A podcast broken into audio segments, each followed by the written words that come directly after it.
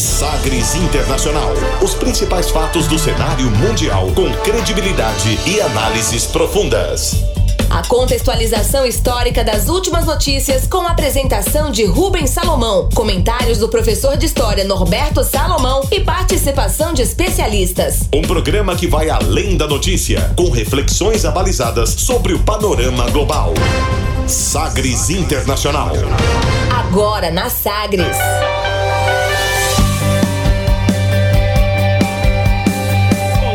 Seja muito bem-vindo a mais uma edição do Sagres Internacional, esta número 128, centésima vigésima oitava edição do programa, chegando comigo Rubens Salomão e a partir de agora com você ouvinte Sagres, os fatos precisos e análises credenciadas sobre os principais temas mundiais.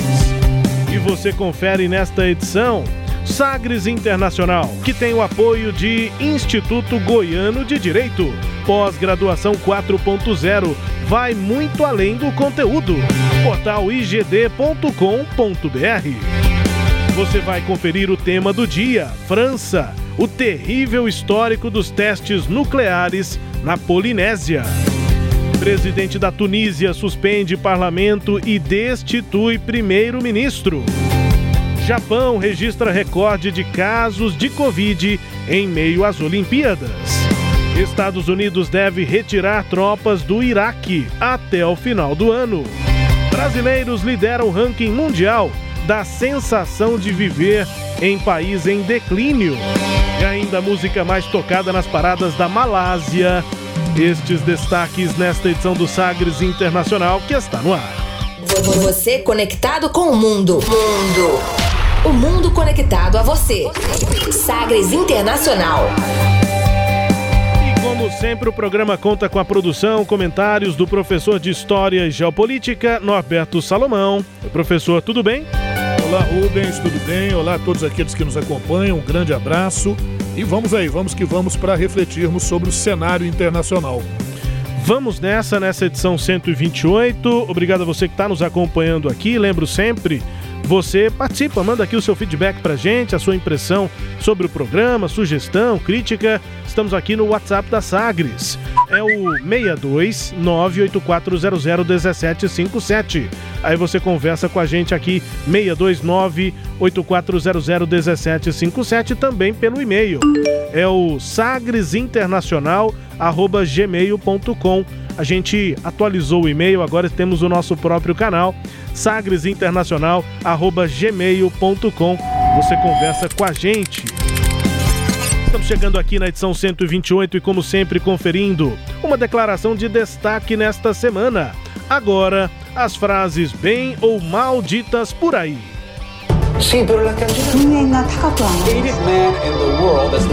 Abre aspas abre aspas nesta edição para o presidente da Tunísia, Kais Sayed. Ele determinou no fim da última semana suspender por 30 dias as atividades do parlamento e a destituição também do primeiro-ministro Hichem Mechichi. A decisão tomada depois de reunião no Palácio Presidencial atribui para ele, Sayed, os plenos poderes executivos. O presidente tunisiano afirmou que a medida está prevista na Constituição do país, então abre aspas para Kais Sayed. القرار الأول يتمثل في تجميد كل اختصاصات المجلس النيابي الدستور لا يسمح بحله ولكن لا يقف مانعا امام تجميد كل أعماله. القرار الثاني رفع الحصانة عن كل أعضاء المجلس النيابي. القرار الثالث يتمثل في تولي رئيس الدولة السلطة التنفيذية بمساعدة حكومة يرأسها رئيس الحكومة ويعينه رئيس الجمهورية o que foi que ele disse? O que foi que ele disse? Foi que disse aí o presidente da Tunísia, depois dessa decisão polêmica, abre aspas. Ele vai elencando ali as decisões. Ele começa: primeira decisão, congelar as funções do parlamento. A Constituição não permite sua dissolução, mas permite o congelamento de suas atividades. Segunda decisão, a suspensão da imunidade parlamentar de todos os deputados. Terceira decisão, o presidente da República vai tomar frente do Poder Executivo com a ajuda do governo, que vai ser comandado por um novo líder, apontado pelo presidente da República.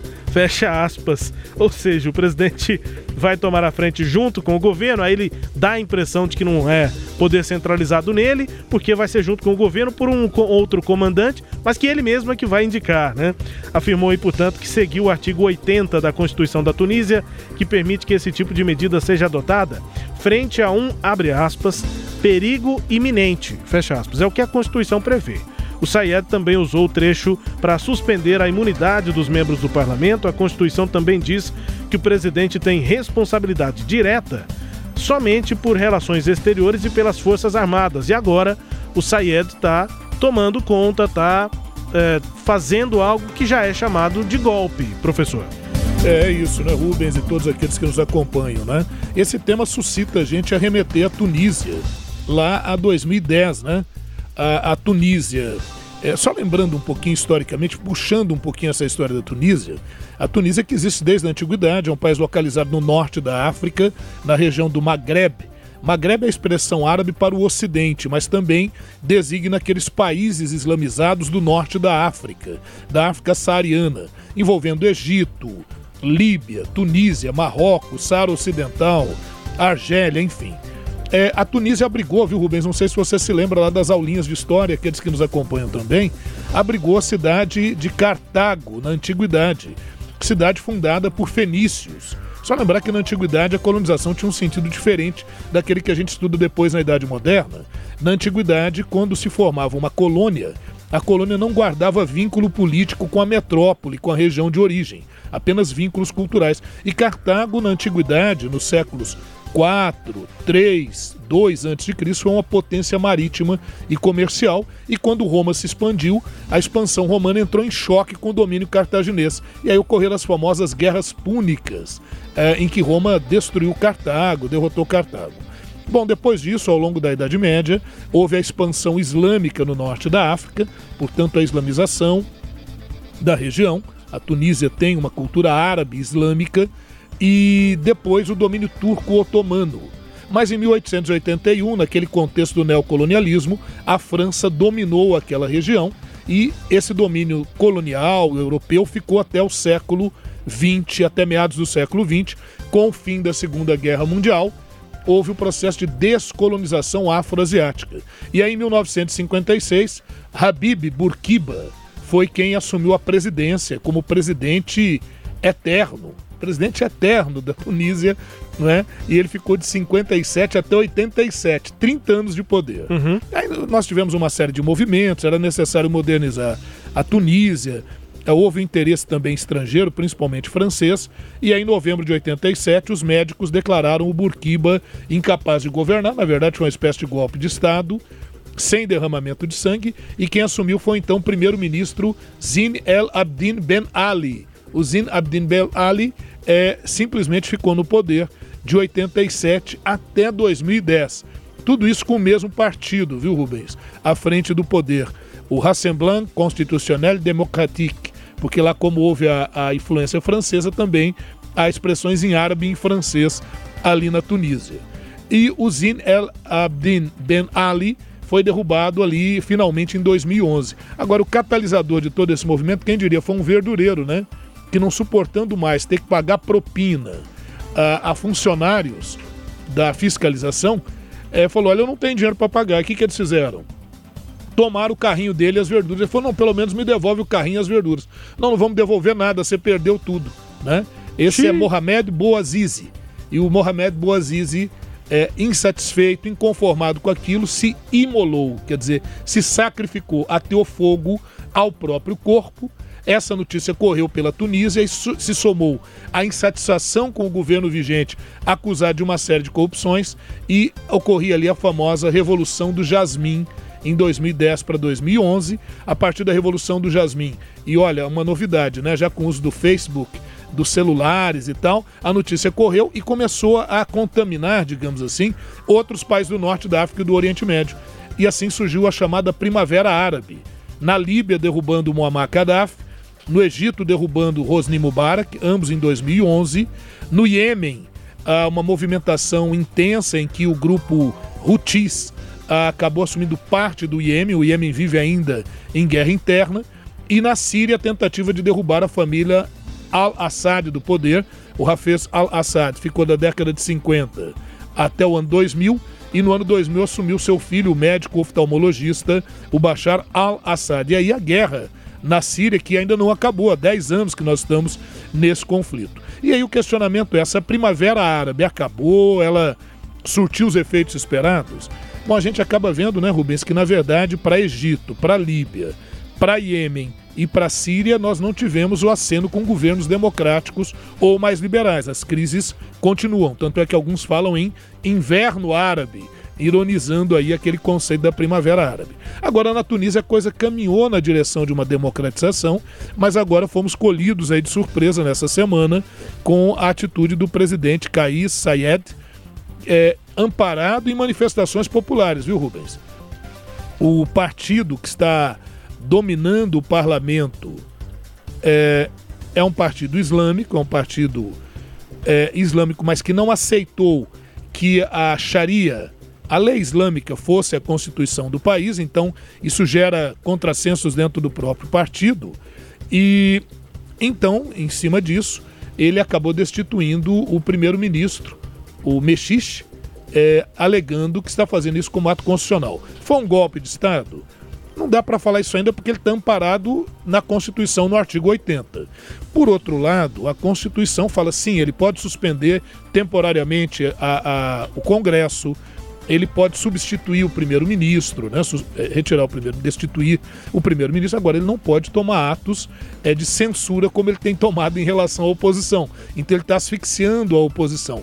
Mas, como ele está tendo apoio popular, principalmente de jovens entre 18 e 25 anos, a gente tem que aguardar aí para ver como é que vai se desenrolar esse processo na Tunísia. É, mas a Constituição prevê desde que tem essa tal, esse tal perigo iminente, né? Sim. E aí vai da interpretação, do discurso que ele prega na, no país, né? É, é isso, né? Na verdade, o, o, há uma grande disputa entre o Kais Sayed e o partido Ennahda, Ennahda, uhum. que é o partido islâmico que dominou ali, mas que tem também as suas dissensões, os seus problemas internos. Vamos aguardar. Eh, ele suspendeu por 30 dias. Outra coisa, para um novo primeiro-ministro tem que ser formado um conselho parlamentar.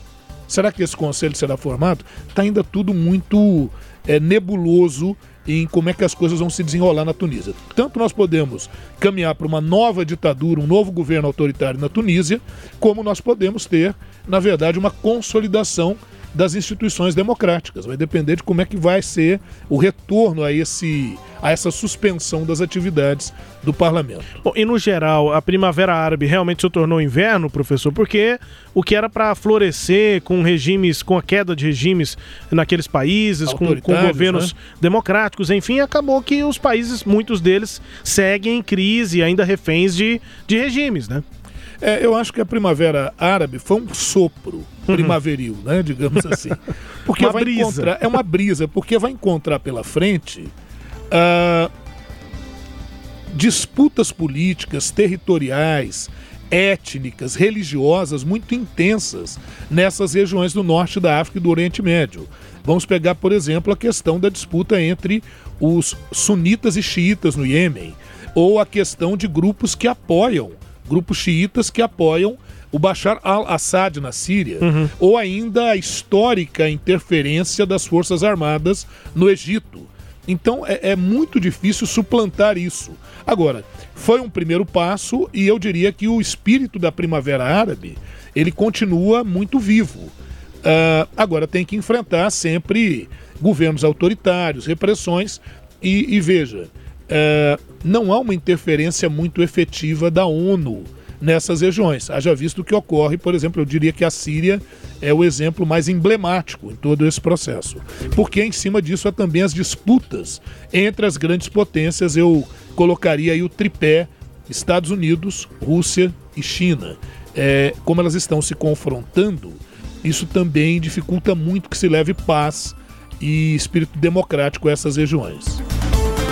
Situação da Tunísia e também a estação política. Se é primavera, é. se é inverno, né, naquela região do Oriente Médio. A gente confere aqui no quadro, abre aspas, ouvindo o Sayed da Tunísia. E aliás, hein, Rubens, esse negócio de primavera, por que primavera? Por que não verão, outono ou inverno, né? Isso é porque lá no século XIX, na França, o escritor francês Victor Hugo, autor de uma das famosas obras Les Miserables, né, Os Miseráveis, é, o Vitor Hugo ele vem dos vários movimentos que ocorriam a partir de 1848, iniciando-se na França, que derrubou o governo de Luís Felipe de Orleans e permitiu que o sobrinho de Napoleão Bonaparte ascendesse como primeiro presidente da República da França, movimentos na Bélgica, movimentos pela unificação da Alemanha, na Itália, movimentos socialistas. O Karl Marx publica o Manifesto Comunista em 1848. Quando o Vitor Hugo vê tudo isso, ele fala: nossa, mas o chão a terra da Europa estremece, dela brotam como se fossem flores numa verdadeira primavera dos povos. Uhum. Então surgiu a expressão primavera dos povos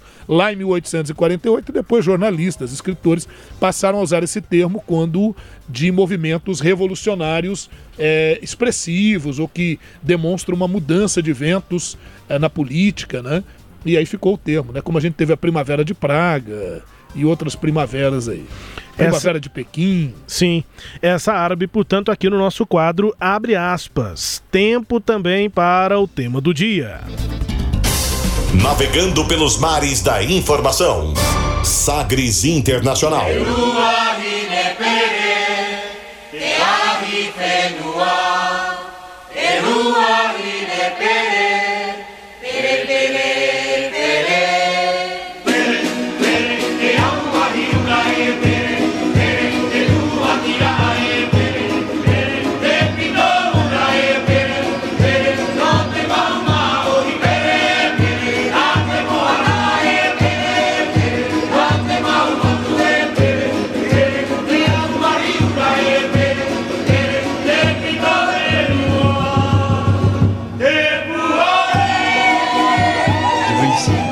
Que la nation a une dette à l'égard de la Polynésie française.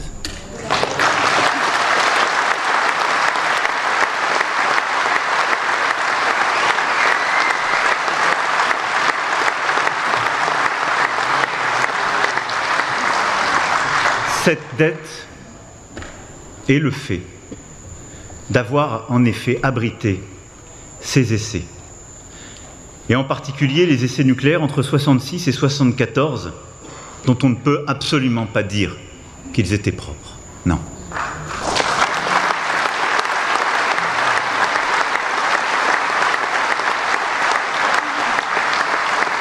C'est que trop longtemps, l'État a préféré garder le silence sur ce passé. Ces 30 années d'explosions successives. Ce que je veux briser aujourd'hui, c'est ce silence pour faire entendre justement toute la vérité, pour qu'elle soit partagée, pour que tout le monde puisse savoir exactement ce qui a été fait, ce qui était su alors et ce qui est su aujourd'hui. Tout. Tout.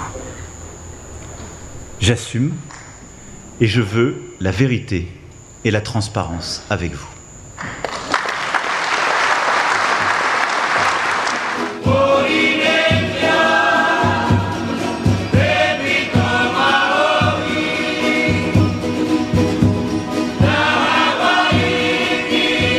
Começando aqui o tema do dia com música tradicional da Polinésia Francesa. Acho que o professor vai falar sobre isso, mas são é, ritmos é, semelhantes, mas com culturas é, distintas, até porque são várias ilhas, né? Então 180 tem. ilhas. É, então tem, tem é, tradições diferentes, apesar de haver alguma semelhança. Sim. Essa é uma música que consta aí de um álbum é, importante da cultura é, da Polinésia Francesa, Polinésia Francesa. Em 1986 esse álbum foi compilado, com várias músicas tocadas ali, cantadas por uma reunião de artistas é, da região. Essa música é até é, Ruahine Per, uma música festiva, né, da região. E a gente ouviu o Macron na visita que fez. Sim, Sim professor. O Rubens, falando nessa questão cultural, eu não sei se você sabe, em 2016 deu um problema danado entre a Disney e o pessoal da Polinésia francesa porque a Moana, Uhum. né, uma aventura no mar, um mar de aventuras, né? Moana, um mar de aventuras, filme da Disney de 2016.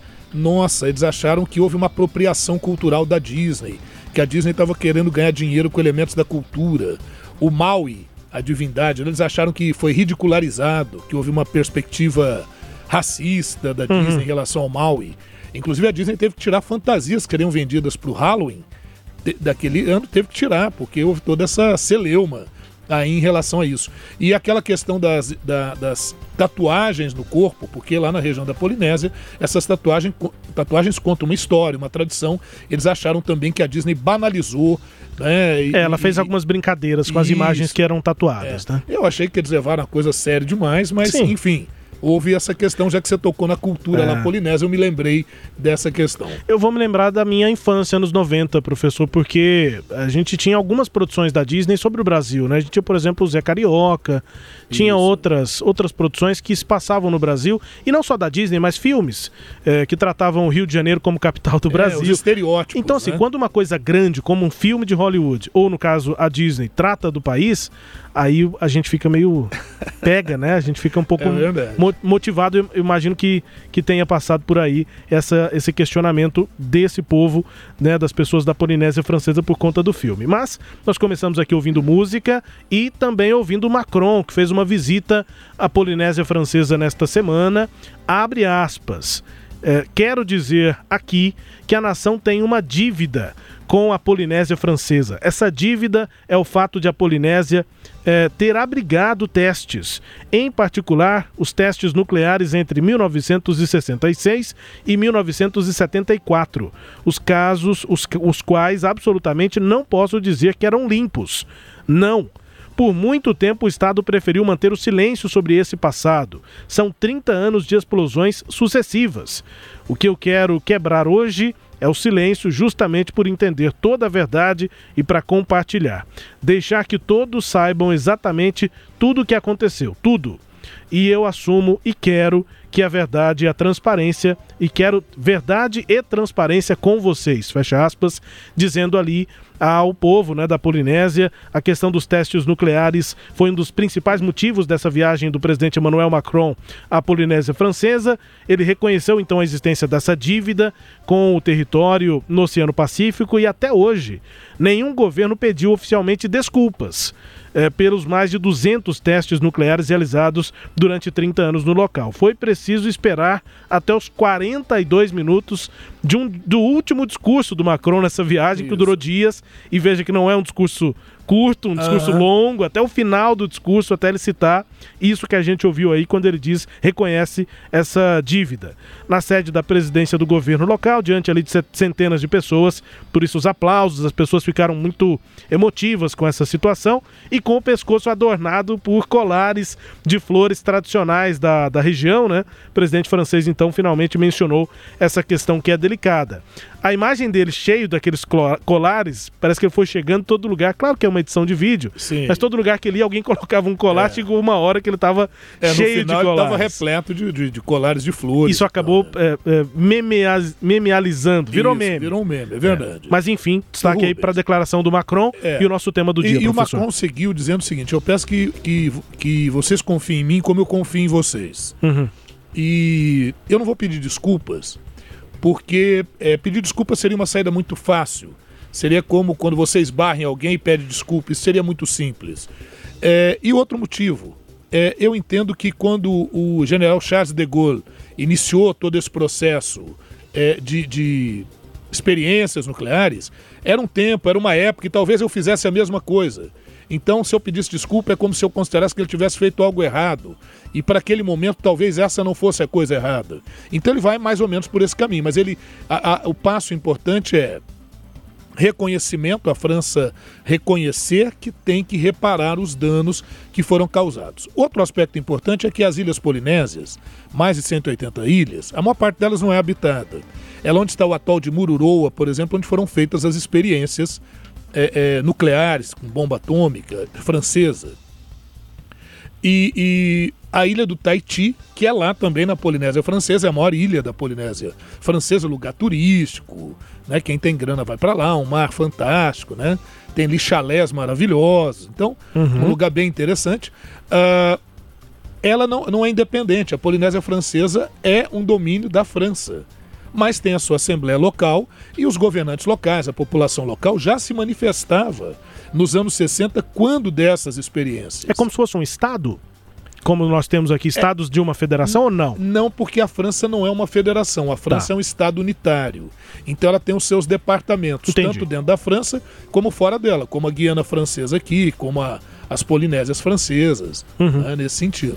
Então essa, esse é o quadro administrativo ali da França. Mas tem indicação de governos locais, tem um legislativo local E que tem cobrado. e que tem cobrado reparações. É porque, ao que tudo indica, a França ela não foi transparente sobre os efeitos da radiação e, e- e produzido pelas experiências que foram realizadas. Agora, para a gente iniciar, né, Rubens, é importante destacar a atuação ah, do assistente de Marie Curie, ah, francesa, o Bertrand Goldschmidt. Ele participou do projeto Manhattan, aliás, franceses participaram do projeto Manhattan, é, que foi o projeto dos Estados Unidos para produzir a bomba atômica. A França reclama de não ter os créditos devidos pelos cientistas que enviou. E o Bertrand Goldschmidt é considerado, né? Ele foi, fez parte de uma equipe britânico-canadense no projeto Manhattan e ele é considerado por muitos como o pai da bomba atômica francesa. Mas lá ainda, né, na década de 40. Agora, após o fim da Segunda Guerra Mundial, no final da década de 40, a França buscou conduzir um projeto próprio, sozinho, eh, de produção nuclear. Né? Experiência com plutônio e tal. Tinha esses planos ambiciosos. Alguns estudiosos consideraram que foi em meados dessa década, da década de 50, que o governo francês se convenceu de que precisava acelerar o seu programa nuclear. E por que, o que, que teria levado a França a se convencer disso? É, bom, primeiro, nós tivemos a Guerra do Suez, a Guerra do Canal de Suez, em que França, Inglaterra e Israel estiveram juntos contra a decisão do Gamal Abdel Nasser, presidente do Egito, de nacionalizar o Canal de Suez. Houve a interferência da ONU com os Estados Unidos e União Soviética e eles tiveram que recuar. Então a França viu a sua fragilidade, falou: ah, a gente não pode estar assim, não. Nós precisamos desenvolver armas capazes de nos dar uma autonomia, uma posição internacional relevante. Outra questão é que a França foi ah, se considerando atrasada, né? Porque é, em 1949 os soviéticos já testavam a sua primeira bomba atômica. é, e depois, em 1958, a, a União Soviética fez é, 30 e- testes com 36 bombas. O Reino Unido fez seu primeiro teste de bomba atômica em 52. Ah, a China de Mao Tse Tung ah, faz o seu ah, inicia o processo em 54 e faz o primeiro teste em 64. Então nesse processo a França falou: "Pô, mas estamos ficando para trás, né? Precisamos correr atrás disso". Nisso houve colaboração de Israel, depois até houve uma colaboração secreta dos Estados Unidos nesse processo e a França, então, foi o quarto país a testar sua arma nuclear. Na frente nós tivemos Estados Unidos, nós tivemos eh, União Soviética e nós tivemos Reino Unido. E depois vem a França. E aí a França, em 1960, durante o governo do Charles de Gaulle, é que a França inicia esse processo é, que vai durar até 96, realizando 210 testes nucleares, é, iniciando na Argélia, os 17 primeiros testes na região da Argélia, no Saara, e depois os outros testes era preciso que fossem feitos acima da superfície. Então as Ilhas Polinésia foram o lugar escolhido para que essas experiências pudessem ser feitas.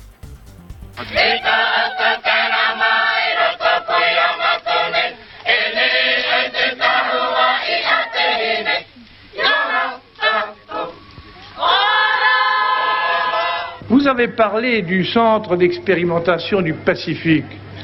Et oui, il est vrai que la Polynésie a bien voulu être le siège de, de cette grande organisation destinée à donner à la puissance française le caractère de la dissuasion qui peut, qui doit à tous, dans un monde dangereux, nous assurer la paix. C'est vrai. Il y a d'ailleurs, si j'ose dire, des compensations. Le développement qui accompagne cette organisation du centre est éclatant. Ce qui doit suivre ne le sera pas moins. Para traduzir o que disse aí o general Charles de Gaulle. Essa é a pronúncia, professor? Charles de Gaulle, herói da, herói da Segunda Guerra Mundial, é, um dos membros da resistência francesa contra o domínio nazista que ocorreu entre 40 e 44 na França. Pois é, e aí essa música que a gente ouviu antes é exatamente gravação da época, numa visita que ele fez à Polinésia Francesa em 1966.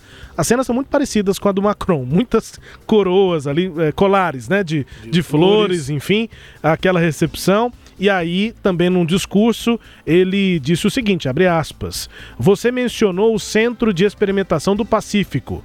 Sim, é verdade que a Polinésia teve a amabilidade de ser a sede desta grande organização destinada a dar ao poder francês o caráter de dissuasão, que pode e que deve a todos, eh, num mundo perigoso, assegurar-nos a paz.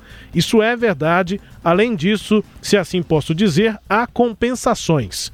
O desenvolvimento que acompanha essa organização do centro é marcante, o que deve acontecer não será menos. Fecha aspas falando de compensações e confirmando naquela declaração em 66 os testes que eram realizados na Polinésia Francesa, professor. É, e lembrar que a Polinésia Francesa não fez isso de boa vontade, ela foi convocada pelo governo francês. Nem tão amabilidade é, não assim. Essa, não foi bem assim. Inclusive, várias manifestações nos anos 60, grupos ambientalistas, grupos pela paz, então a, a, queixa foi grande gradativamente, viu, Bruno? Principalmente a partir dos anos 80, quando a Guerra Fria começou a se arrefecer é, é, as pressões sobre a França começaram a ser muito grandes, inclusive com boicotes econômicos contra a França. Porque muitos podem perguntar, mas por que, que os testes nucleares da França foram até 96? Porque a partir de 96 os boicotes contra a França eram tão intensos e a posição política internacional da França, em virtude dessas experiências, é, é, sofreu tanta pressão que a França foi obrigada a parar os testes. De 96 para cá, a França tem usado cálculos mais complexos, supercomputadores para uh, simular as condições de explosões uhum. nucleares. Estimar o que, que aquela bomba vai fazer. Poderia fazer. Então, então as palavras do Charles de Gaulle. E aí, depois disso, de 96 para cá, como é que tem sido né, essa política é, nuclear da França com relação a armamentos nucleares? Então, nós temos alguns momentos bem interessantes. Por exemplo, em 2006, o presidente francês, o cultíssimo Jacques Chirac, né, ele ameaçou atacar com armas nucleares qualquer país que fosse responsável por atentados terroristas em territórios franceses. Aí alguns analistas afirmam que, na verdade, o Jacques Chirac estava querendo justificar os milhões que eram gastos com a força de dissuasão nuclear, como é chamada, né, dissuasão nuclear francesa, é que parecia ter perdido efeito, tendo em vista que a Guerra Fria já tinha acabado lá na, no, século, no século anterior. Né? Mas depois, já em 2008, veja, dois anos depois, o presidente Nicolas Sarkozy anunciou que a França iria reduzir os aviões de transporte de armamento nuclear é, reduziria em um terço, então reduziria de 60 para 20 ogivas, reduzindo o arsenal nuclear francês a pouco mais uh, de, ou pouco menos, perdão, de 300 ogivas nucleares. Né?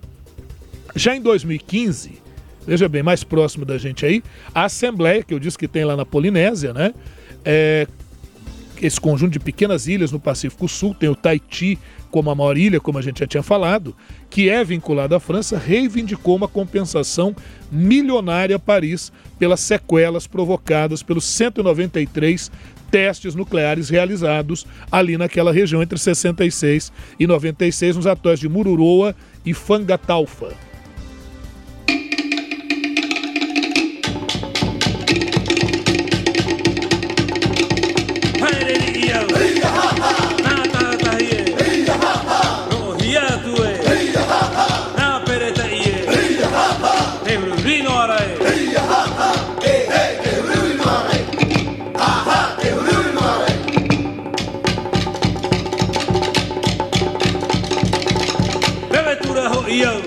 Mais, música tradicional, professor da Polinésia Francesa. Essa música Peré, mesma origem aquele álbum que reuniu músicas tradicionais em 1986. Música Perê, com mais percussão, enfim.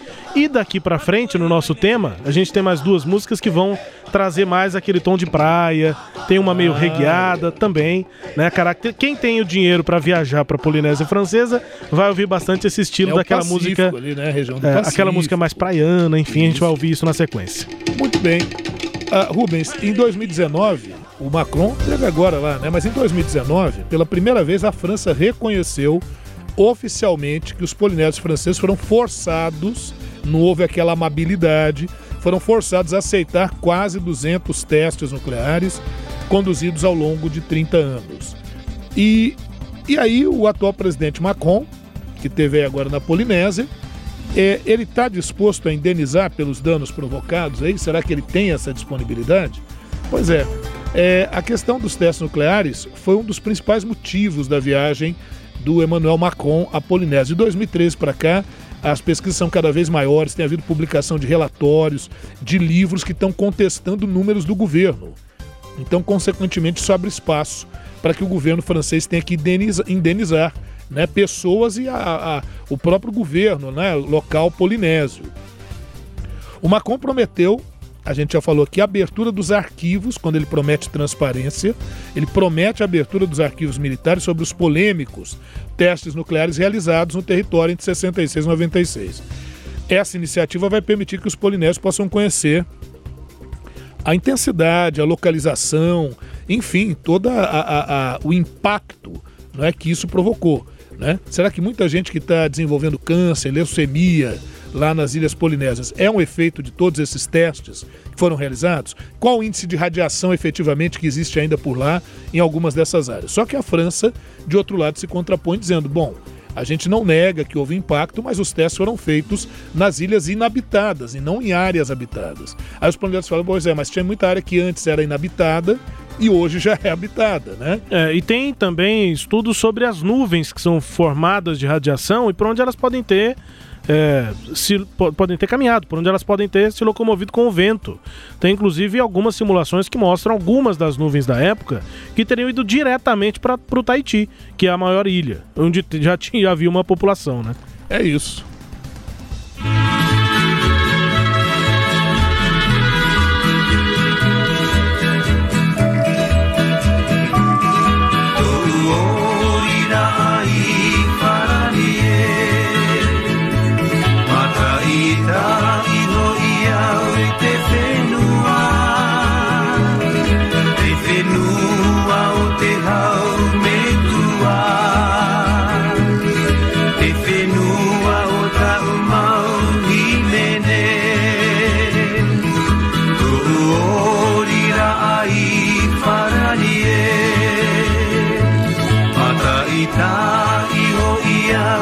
Uma vontade, né? De estar num chalé desses, assim. Relaxando. É. Lembrou um pouco a música latina, um pouco assim, né? Lembrou, um né? tom da música. Um violão, né? Assim, é, uma, é. uma batida semelhante. Essa é a música Orirá Farini, é, cantada aí pelo Gabilô and Pitio. É, portanto, música aí já com esse estilo mais praiano da Polinésia Francesa, professor. Pois é, Rubens, aí o que a gente se questiona é o seguinte: nós estamos falando aqui de bomba atômica e tal. A França, afinal de contas, usou a energia nuclear só para essa finalidade, né? Ou sendo maniqueísta só para o mal, digamos assim, né? Sim. É, na verdade, não é para o mal, é para a defesa, num é, mundo é. sempre muito conturbado, né? Mas não, a França, viu, Rubens? É, lançou um programa nuclear na década de 70 para reduzir a dependência do país é, de combustíveis fósseis, petróleo, carvão, mineral, enfim, gás, né? E as minas de carvão que davam prejuízo começaram a ser fechadas e a, as economias ocidentais foram afetadas por dois choques do petróleo, crise do petróleo. Então isso estimulou a França a investir cada vez mais em energia nuclear. Então, entre 1978 e 2002, a Électricité de France, que é as centrais elétricas lá da França, Sim. instalou 58 reatores nucleares. E a partir de então a França tornou-se mais dependente de energia nuclear do que qualquer outro país no mundo. Agora o problema é que com o tempo a infraestrutura desse, da produção desse tipo de energia está ficando obsoleta, obsoleta, antiquada, ultrapassada e desgastada. Então algumas usinas mais antigas iniciaram já programas de reforma, de modernização, para tentar estender um pouco mais o seu ciclo de vida. Mas a Electricité de France anunciou que muitos dos seus reatores nucleares podem começar a ter problemas e fala em fechar nos próximos 15 anos algumas dessas usinas. Né? Agora, a, a, a França obtém 75% da sua energia da fonte nuclear, 75%. Então o impacto financeiro esperado aí para os próximos anos parece ser grande. A França já começa a tentar investir em fontes alternativas de energia e é bom lembrar que isso se soma também aquela promessa da União Europeia para a agenda de 2030 e de 2050 de redução é, zero, né? Redução para zero da emissão de poluentes é, de carbono.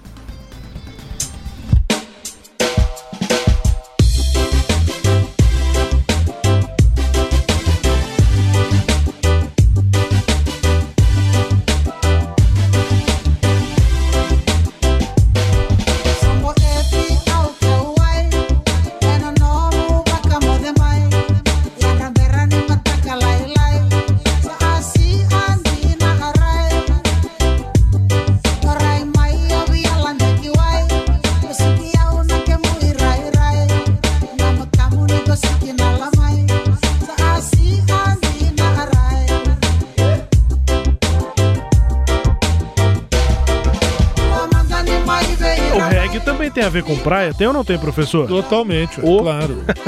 Essa música também da Polinésia Francesa, cantora conhecida por lá, a cantora Laísa Vulacoro.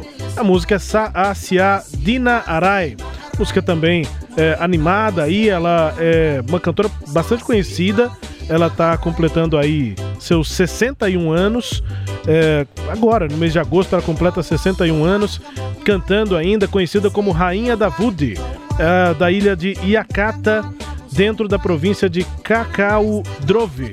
Portanto, Laísa Vulacoro com música aqui pra gente encerrar o tema do dia, falando sobre essa relação aí da França com a Polinésia Francesa e essa história aí dos testes nucleares que dão o que falar. Visita aí, parece ser festiva, mas ela é, mas ela tem esse tom, tom aí de, um pesado, de né? cobrança, um tom pesado também, a visita do Macron lá à Polinésia Francesa. O tema do dia, vamos para o intervalo, daqui a pouco voltamos. E se você acredita que um cenário que o cenário jurídico não mudou, chegou a pós-graduação 4.0. Uma perfeita conexão entre o direito doutrinário com as novas habilidades do profissional do futuro. Novos conteúdos com juristas renomados, um novo cenário jurídico está à sua espera. Encare o desafio e cresça profissionalmente. Instituto Goiano de Direito. Acesse portal igd.com.br. Portal igd.com.br. Intervalo, daqui a pouco você confere aqui no Sagres Internacional. O Japão registra recorde de casos de Covid em meio às Olimpíadas. Os Estados Unidos devem retirar tropas do Iraque até o final do ano e brasileiros estão liderando um ranking mundial. Sabe de quê? Da sensação de viver num país em declínio. Que coisa! É destaque do próximo bloco, a gente volta daqui a pouco.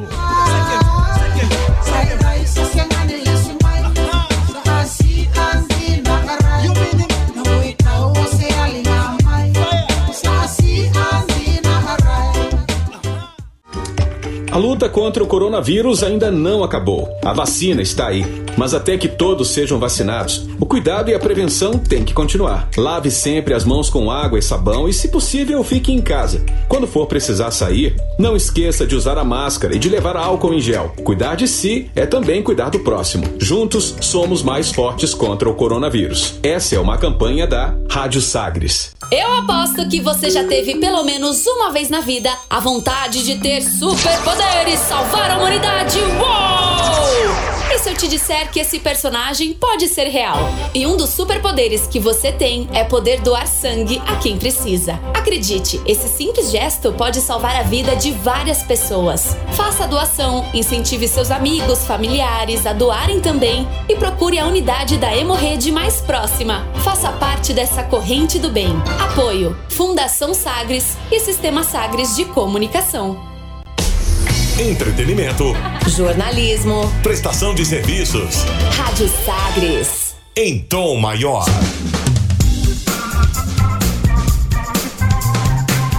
Estamos de volta com Sagres Internacional número 128, comigo Rubens Salomão, com os comentários do professor Norberto Salomão.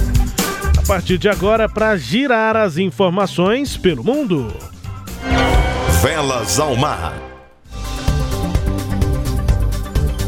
A gente começa destacando a situação do Japão, que registra recorde de casos de Covid-19. Quase 10 mil novos casos de Covid nesta última semana, referentes à quinta-feira. Em um dia só, 10 mil casos novos, é um novo recorde nessa pandemia. E a capital Tóquio registra também números altos, os mais altos desde o início, lá é, no início de 2020 é, registrando aí recorde de infectados pelo terceiro dia seguido. Isso aconteceu nesta semana e os números, professor, ampliam essa pressão sobre a organização dos Jogos Olímpicos e também sobre o governo japonês, já que a maior parte da população era contra a realização do evento nesse pior momento da pandemia no país e tem sido mesmo o pior momento da pandemia no país. A governadora de Tóquio, Yuriko Koike, ela pediu aos organizadores nesta semana para não sobrecarregarem os hospitais da capital japonesa. Disse que o sistema de saúde está sob forte estresse e estima que os casos podem chegar a 4.500 por dia só na cidade de Tóquio agora durante esse mês de agosto. As Olimpíadas estão chegando aí nessa semana da metade, chegando à sua metade para o fim, né? É, nesse momento e já havia muitos questionamentos antes. A vacinação não avançou entre ah, os japoneses e agora a, popula a população está muito preocupada. É, a vacinação está lenta, né, Rubens? E, e, e, quase que a gente pode dizer, eu avisei, né? Porque o sindicato é, nós falamos médico, aqui algumas vezes, né? É, o sindicato dos médicos no Japão avisaram. O próprio imperador, o Naruhito, ele ficou preocupado, falou: Olha, eu estou muito preocupado com essa questão. Tá. E o, o Suga, né? Yoshide Suga. Isso, Yoshihide Suga. Yoshihide Suga. Ele, ele foi questionado, mas o senhor coloca. O senhor está sabendo que o seu cargo pode estar em risco em função de aprovar as Olimpíadas aqui no Japão? Ele falou, não, mas lembra, até no. É, entrevista a NBC. Isso, é isso. É. E ele, inclusive, está tentando desvincular o aumento de casos com o evento da Olimpíada. Para ele não tem nada a ver e tudo. Agora, é, mas aí é uma, é uma estratégia só de número, né? É, é só um jeito de apresentar as coisas, porque os números da organização dos Jogos Olímpicos só apresentam o número de casos entre atletas ou pessoas diretamente ligadas à organização. Sim, então a movimentação na cidade, por exemplo, a imprensa, né, muitos jornalistas foram para lá. É um grande evento, né, Rubens? Então e... essa movimentação não é medida pela organização dos pois Jogos é. Olímpicos e o governo do Suga, do Yoshihide, também não está é, apurando outros números. Está ficando com esses números não de atletas. Interesse, né? É. Agora, você vê que nessa, por exemplo, a equipe da Austrália está é, de quarentena. Uhum. Né? Ah, e um, sal, um saltador de vara, um atleta de salto com vara, já está fora. Ele contraiu Covid não pode. E, e ampliando isso, né, esses números, uh, a capital Tóquio, que já estava em emergência desde o começo do mês, a, a medida agora vai ser estendida né, para é, Osaka, Shiba, Kanagawa e Saitama. Então, quer dizer que a situação lá não está fácil, não. Uhum. É, é preocupante, realmente bastante preocupante. Seguimos aqui na torcida para os brasileiros, mas sem dúvida nenhuma a realização desses Jogos Olímpicos entra na história também por isso, né? Por ser um grande evento em meio a uma pandemia. E olha, nesta semana ocorre o, o, o, encontro do diálogo estratégico Estados Unidos-Iraque entre o ministro das Relações Exteriores do Iraque, o Fuad Hussein, e o secretário dos Estados Unidos, Anthony Blinken para avaliar as condições políticas, econômicas e de segurança no país, né, no Iraque.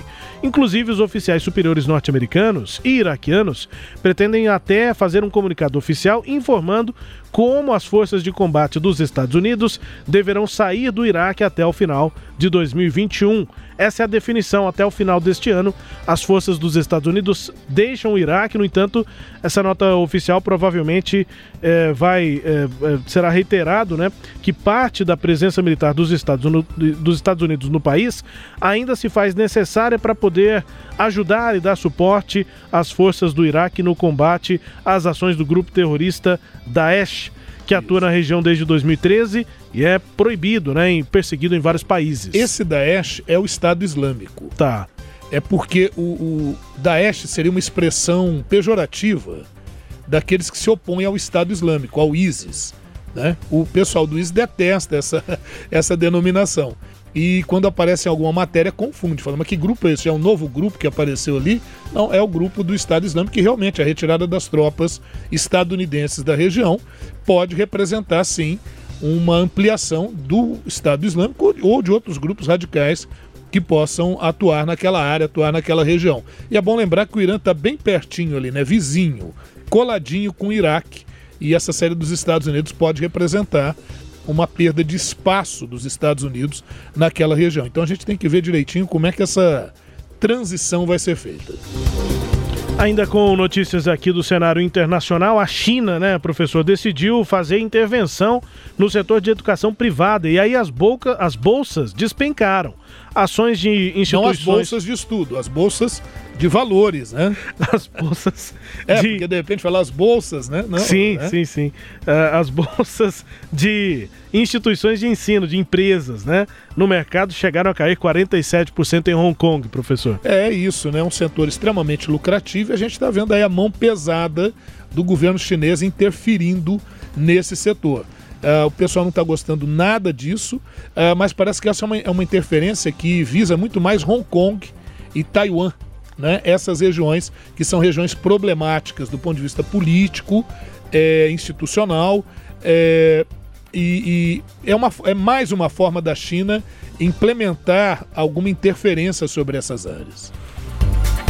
E o Reino Unido recebe neste próximo, eh, recebeu no último domingo ministros do Clima e do Meio Ambiente de 51 países para conversas apontadas como cruciais.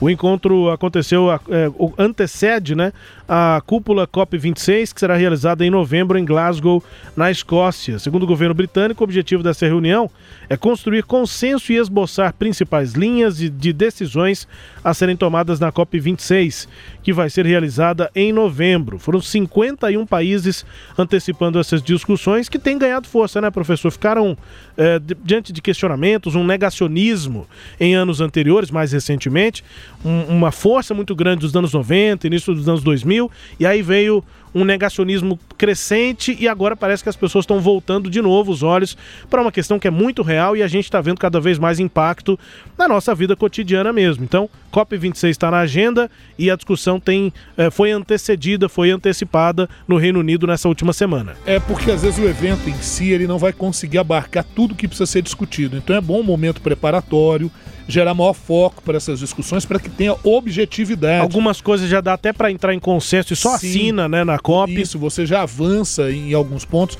A ideia é essa. E eu acho que a, a, as variações climáticas que nós estamos observando nesse ano, com ondas de calor recorde no Canadá, no Alasca, nessas áreas, no próprio Japão, né, ondas de calor poderosíssimas, em outras áreas o inverno rigorosíssimo, em outras inundações, incêndios. Quer dizer, isso é muito claro, né, Rubens? É, são governos, aliás, governos muito responsáveis, e não é governo de uma pessoa só, não.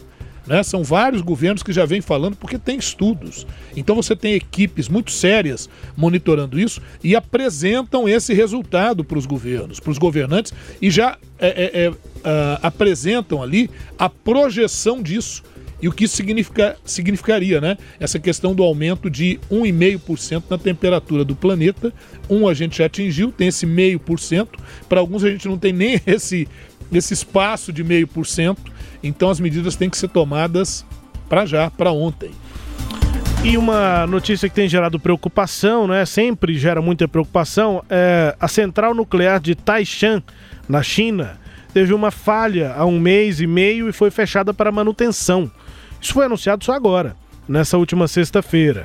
O operador da usina, o China General Nuclear Power Group, eh, seria aí na tradução o, eh, eh, a gerência geral, né, gerência de energia nuclear, grupo de gerência de energia nuclear da China, né, CGN, confirmou essa informação.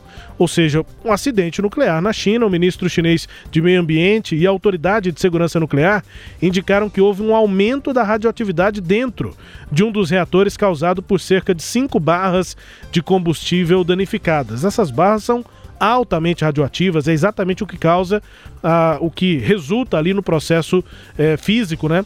Para que gera energia nuclear. Normalmente é a fissão, né? Uhum. A divisão das células que foram enriquecidas, o núcleo está com muitos prótons ali, isso quando há divisão dessas células, essa, Dos átomos. eh, do- dos átomos, Dos exatamente, não das células, né? A célula é o combustível, é uma- um acúmulo daqueles átomos é que dá uma célula. Quando há divisão desse átomo, é que, ou pelo menos a saída de um dos prótons, de alguns prótons, essa é, reação é que resulta numa grande liberação de energia e daí é que existe a, a produção de energia elétrica também. O fenômeno foi descrito como comum pelas autoridades da China. Estão tentando tirar a importância dele. O aumento da radioatividade ocorre devido a fatores incontroláveis, segundo os chineses, durante os processos de fabricação, transporte ou instalação dessa central nuclear.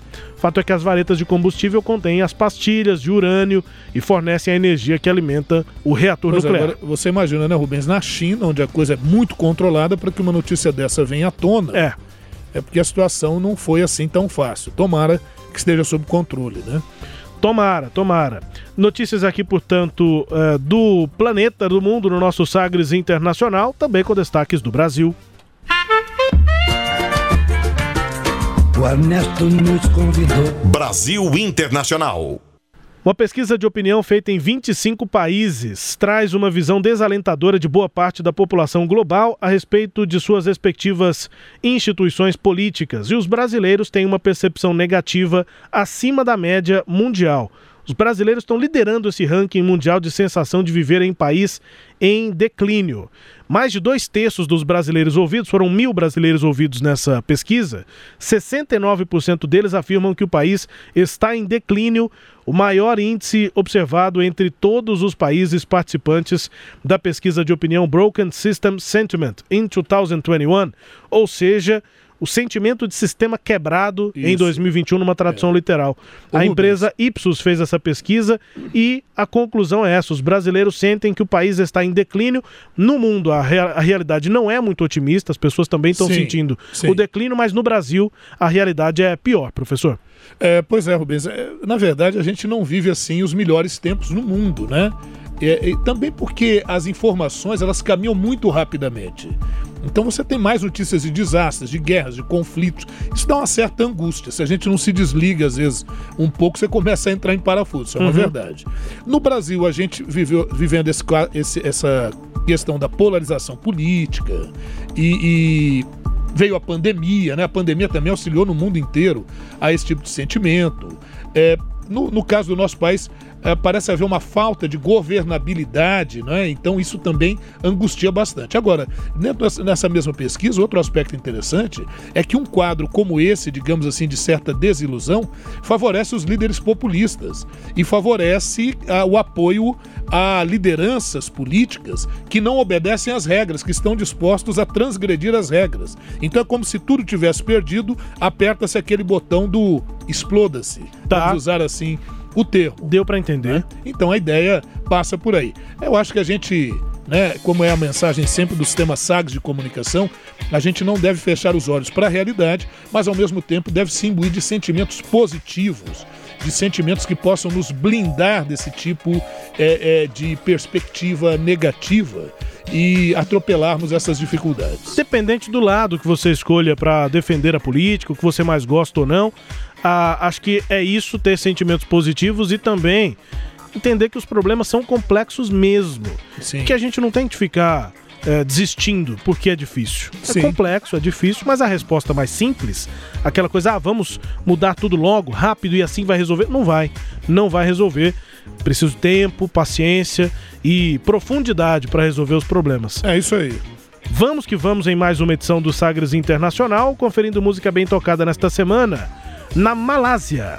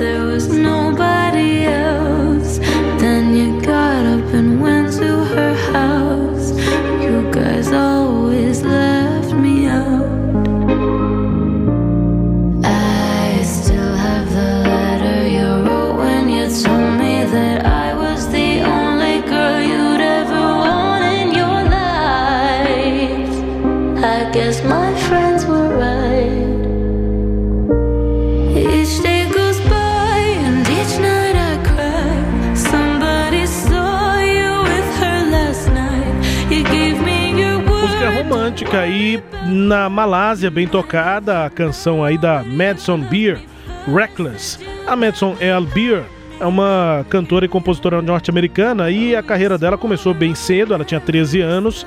Foi quando o Justin Bieber, eh, hoje ela tem 22, o Justin Bieber tweetou um link eh, em que ela fazia um cover, cantava ali no YouTube.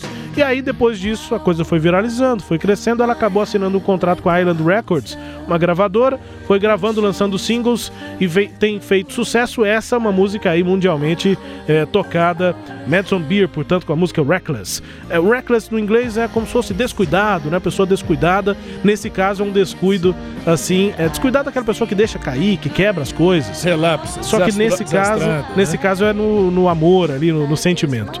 Vamos então com a Madison Beer para ir embora, professor. É isso aí. Muito bom, né, Rubens? Mais, uma, mais um desafio cumprido isso. nas nossas Olimpíadas do Conhecimento.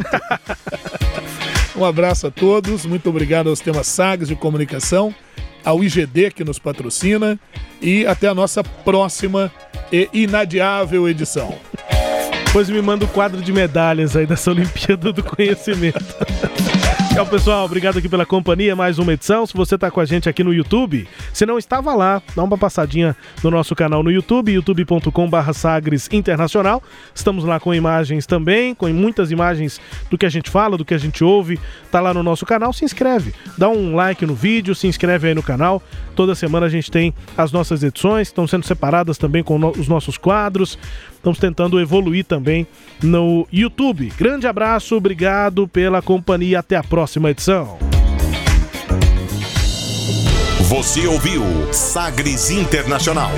Os principais fatos do cenário mundial com credibilidade e análises profundas.